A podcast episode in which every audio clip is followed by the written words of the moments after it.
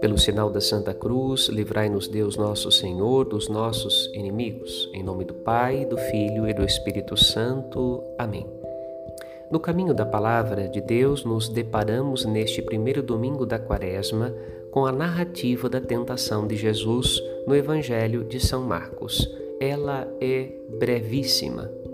Jesus, princípio pelo qual tudo que existe foi criado como homem verdadeiro, toma pela mão e carrega docilmente nossa humanidade pela história da salvação, fazendo-a vitoriosa quando tentada por Satanás, depois colocando-a em harmonia profética com os animais selvagens criados antes do homem e ainda apresentando-a aos anjos, de modo que a pudessem servir conforme o desígnio do Pai Celeste.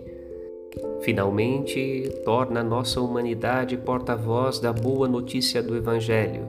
Procuremos, neste tempo quaresmal, não resistir a Deus, pois, movido por seu amor generoso, deseja fazer conosco uma nova aliança definitiva, mas necessita de nossa docilidade, isto é, que nos deixemos conduzir pela força do seu Espírito.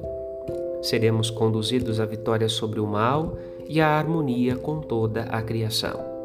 Por meio de Jesus Cristo, Filho de Deus feito homem, todo o universo será renovado.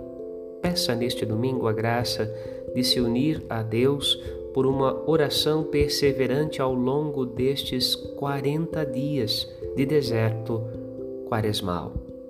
Que a paz de Cristo habite o seu coração. Padre Rodolfo.